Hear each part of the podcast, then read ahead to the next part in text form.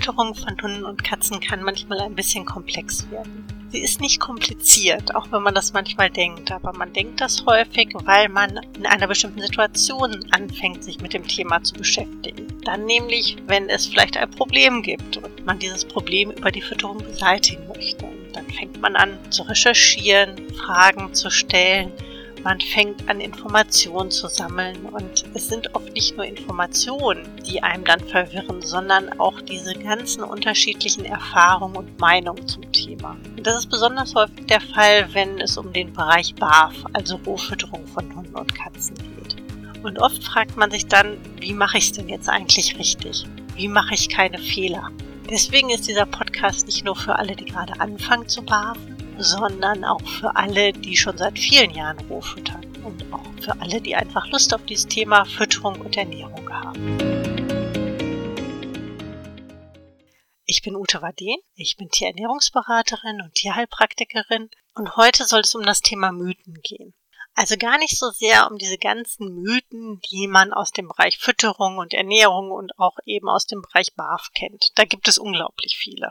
Sondern eher um die Frage, wie unterscheide ich denn etwas, was ein Mythos ist, also wirklich nicht den Tatsachen entspricht, von Dingen, die mehr informativen Gehalt haben, die also mehr der Wahrheit entsprechen. Auch da muss man wieder ein bisschen unterscheiden, weil grundsätzlich ist es natürlich so, dass jeder so seine Erfahrungen macht und man neigt eben manchmal auch ein bisschen dazu, diese eigenen Erfahrungen als allgemeingültig zu empfinden. Das ist es aber nicht. Also wenn man mit dem eigenen Tier eine bestimmte Erfahrung gemacht hat, bei einer Erkrankung, bei der Fütterung, bei was auch immer, dann heißt das ja nicht, dass das für jedes andere Tier, jeden anderen Hund, jede andere Katze dann in der genau derselben Situation auch zutreffend ist, sondern es ist eher so, dass es Hinweise darauf gibt, dass es immer Ähnlichkeiten gibt, aber vielleicht ist es manchmal so, dass es dann im Detail schon auch ein bisschen anders verläuft. Das ist deswegen oft von Bedeutung, weil man gerade, wenn es um den Austausch in Sachen Ernährung geht, also was fütterst du denn, wie kommst du damit zurecht, dann ist es eben so, dass man von jemandem wirklich nur eine einzelne Meinung hört. Also eine eigene Erfahrung, eine einzelne Information, die aber wirklich nur für ein bestimmtes Tier oder vielleicht, wenn der Halter mehrere Tiere hat, für mehrere Tiere dann zutrifft. Das heißt aber nicht, dass das beim eigenen Tier genauso laufen muss. Und so entstehen, glaube ich, auch teilweise diese Mythen.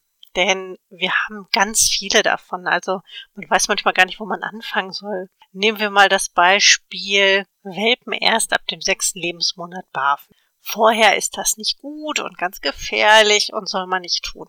Es ist schon klar, was dahinter steckt. Nämlich, dass man weiß, dass das Hauptwachstum in den ersten sechs Lebensmonaten passiert, dass die Wachstumskurve sich danach verlangsamt, also abflacht und man ein bisschen weniger vielleicht Fehler machen kann, was dieses Wachstum angeht damit auch die Ausbildung von Gelenken und Knochen und allem, was dazugehört. Das impliziert aber eigentlich die Meinung, dass man mit BAF grundsätzlich alles falsch macht, was ja nicht so ist. Und dass BAF eben erstmal so diese Nährstoffversorgung, wie es ein Fertigfutter leisten kann, nicht für das Tier bereitstellen kann. Was aber auch nicht so ist. Und dann guckt man sich vielleicht ein Fertigfutter an und erkennt, okay, in Einzelfällen ist das Fertigfutter bedarfsdeckend versorgt mein Tier genauso gut oder vielleicht auch noch besser als mit Rohfütterung, je nachdem, was man eben möchte. Und auf der anderen Seite wird es ganz viele geben, wo man feststellt, das ist ja gar nicht besser. Das ist auch gar nicht bedarfsdeckend. Da ist zu viel oder zu wenig oder die Zusammensetzung ist nicht gut. Und das ist ein Ansatz, wie man solche Mythen auch wirklich entlarven kann. Man guckt sich die Details an, man guckt sich an, was eben wirklich auch rein rechnerisch. Und wenn man vielleicht jetzt das selber nicht rechnen möchte, dann kann man jemanden beauftragen, Ernährungsberater zu Rate ziehen, der das für einen macht, aber dass man sich wirklich mit der reinen Faktenlage beschäftigt. Und manchmal ist sie nicht so einfach rauszukriegen, das gebe ich zu, deswegen das auch nur als Beispiel, weil wir das schon in einigen Podcast-Folgen ja besprochen hatten oder es gab zumindest einige Podcast-Folgen, wo ich darüber gesprochen habe. Aber man kann eben auf diese Art und Weise solche Mythen auch entkräften. Also man kann wirklich dadurch, dass man Fakten schafft, und sich auch aus unterschiedlichen Quellen solche Fakten organisiert, kann man relativ einfach sehen, ist das wahr oder ist es eher von der Tendenz her nicht ganz so zutreffend. Und manchmal wird man diese absolute Wahrheit auch nicht finden. Also das gibt zum Beispiel, wenn man sich Studien anguckt, es wird immer Studien geben, die die eine These untermauern und dann gibt es Studien, die sagen genau das Gegenteil. Das ist einfach so.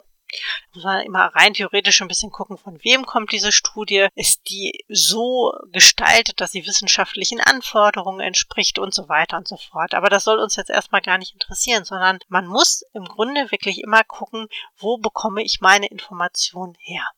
Ein anderes Thema ist Protein. Also wir haben ganz, ganz oft ja diesen Leitsatz, oh, in der Rohfütterung dieses ganze Protein, das macht das Tier krank.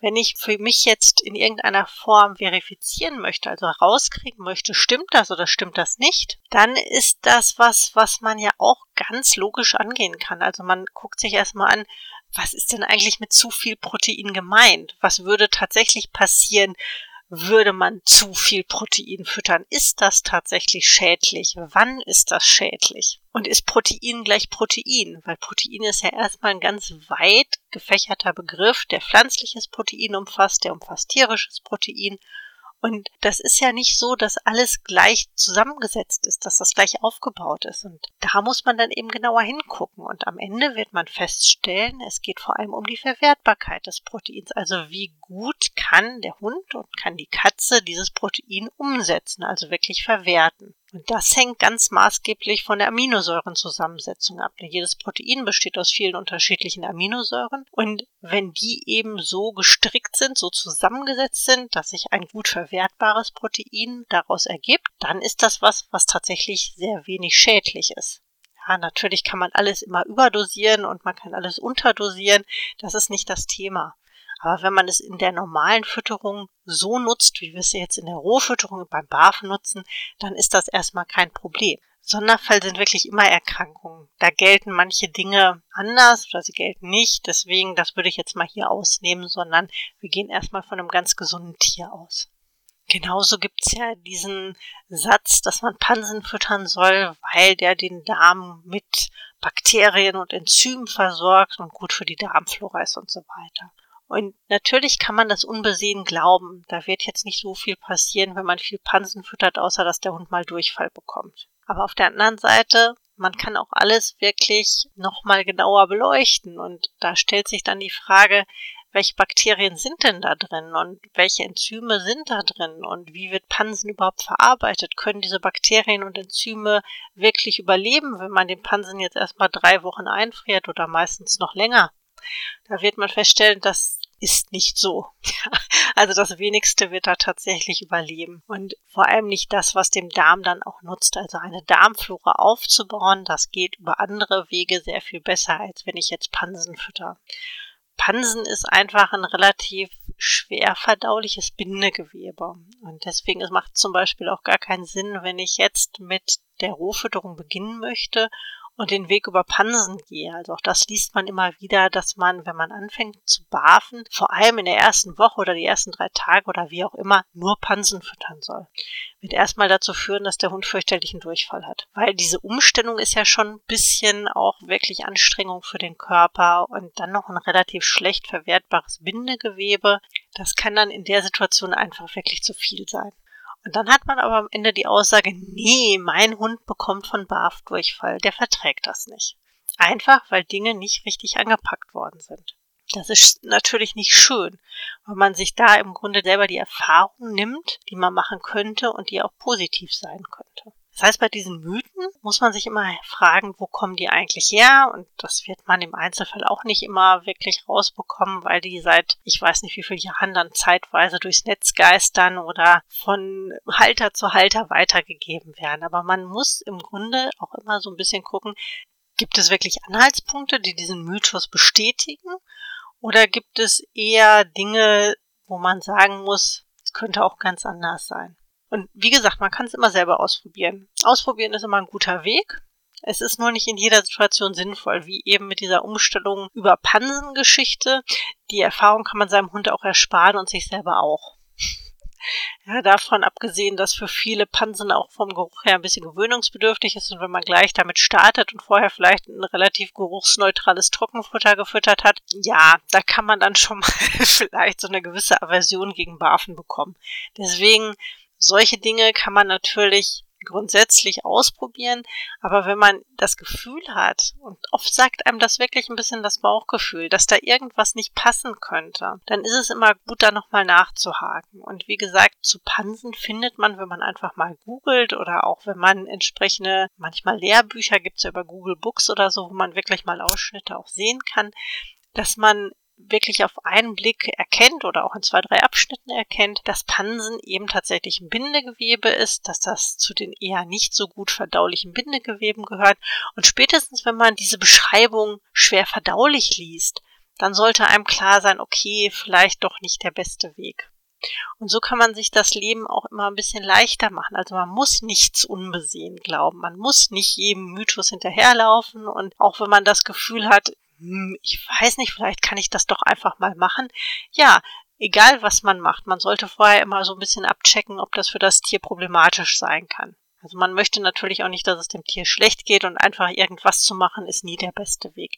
Aber grundsätzlich, dass man eben wirklich guckt, Gibt es Gründe, ganz realistisch, ganz logische Gründe, die dagegen sprechen? Oder ist das was, wo man sagen kann, okay, also da scheint jetzt nicht viel schiefgehen zu können, das könnte ich tatsächlich mal angehen. Das ist eigentlich eine gute Erfahrung, die man machen kann.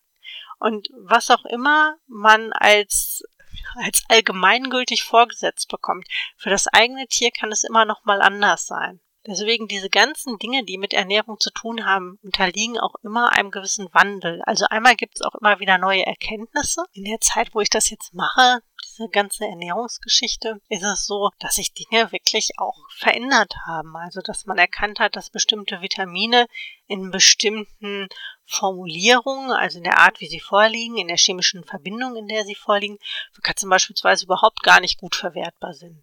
Das war vor 20 Jahren noch anders oder vor 15 Jahren wo man gesagt hat, naja, Vitamin ist Vitamin und das kommt dann in die Katze und dann ist die Katze versorgt. So ist es eben nicht der Verdacht war vielleicht da, aber bis diese Studien aufgetaucht sind, die das dann bestätigt haben und so weiter, da geht dann auch viel Zeit ins Land und da braucht man manchmal auch Geduld. Und genauso ist es mit zum Beispiel diätetischen Ansätzen, wo man diese Art der Fütterung, wie man es heute bei Nierenerkrankungen macht oder bei Lebererkrankungen oder bei, auch bei gerade bei diesem Riesenkomplex chronische Darmerkrankungen macht, dass sich diese Dinge auch gerade in den Feinheiten, in den Richtlinien, die man hat, dass sich das verändert hat. Und das tut's einfach. Das ist ein fortlaufender Wandel. Und deswegen, gerade auch wenn man solche in Stein gemeißelten Dinge vor sich stehen hat, dass man denkt, ja, hm, also alle sagen mir das. das kann dann auch richtig sein, ja. Aber auch gerade dann muss man immer mal wieder recherchieren und eben gucken, stimmt das wirklich, weil es kann sein, dass sich das im Laufe der Zeit verändert und dass es mittlerweile neue Erkenntnisse gibt. Und das geht mir ja nicht anders. Also ich muss eben auch immer wieder mal gucken, was gibt es denn an neuen Studien? Was gibt es an neuen Erkenntnissen, an neuen Erfahrungen, an neuen Aufsätzen. Also all das gehört eben ein bisschen dazu. Gut, das ist mein Job, ja. Aber wenn man ein bisschen Interesse hat, dann ist das schon auch manchmal spannend zu lesen, was eben auch gerade in diesen ganzen Studien erörtert wird. Man muss jetzt nicht jede Studie durchlesen, ne? das ist auch klar. Manchmal gibt es einfach schöne Überblicke, ganz kurze Abschnitte, die man dann so in, in kleiner Form irgendwo lesen kann, wo es zusammengefasst ist. Das ist manchmal wirklich sehr hilfreich. Und genauso ist es eben so, dass man im Laufe der Zeit auch eigene Erfahrungen macht und aus diesen eigenen Erfahrungen natürlich lernt und bestimmte Dinge auf eine bestimmte Art und Weise macht, eben aufgrund dieser Erfahrungen. Und auch das gehört dazu. Das ist auch in Ordnung. Und so kann man eben auch bestimmte Mythen einfach ganz klar entkräften. Die tauchen dann trotzdem wieder auf. Aber für einen selber kann man zumindest sagen, nee, das passt nicht. Das würde ich auch so nicht mehr machen. Es stimmt für mich nicht. Es ist einfach nicht wahr.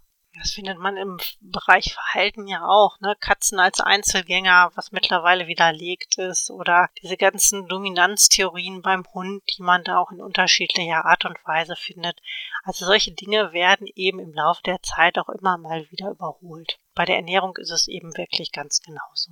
Also was ich sagen will, glaubt nicht einfach immer irgendwas, gerade wenn es so total kontra ist, also wenn irgendwas total schlimm, total ganz furchtbar ist und da kann immer alles sofort schiefgehen, da sollte man dann wirklich nochmal genauer hingucken und fragen, ist das wirklich so? Das kann natürlich sein, ja, also dass äh, zum Beispiel bestimmte Nahrungsmittel für Hunde einfach schädlich sind, das ist eben auch so.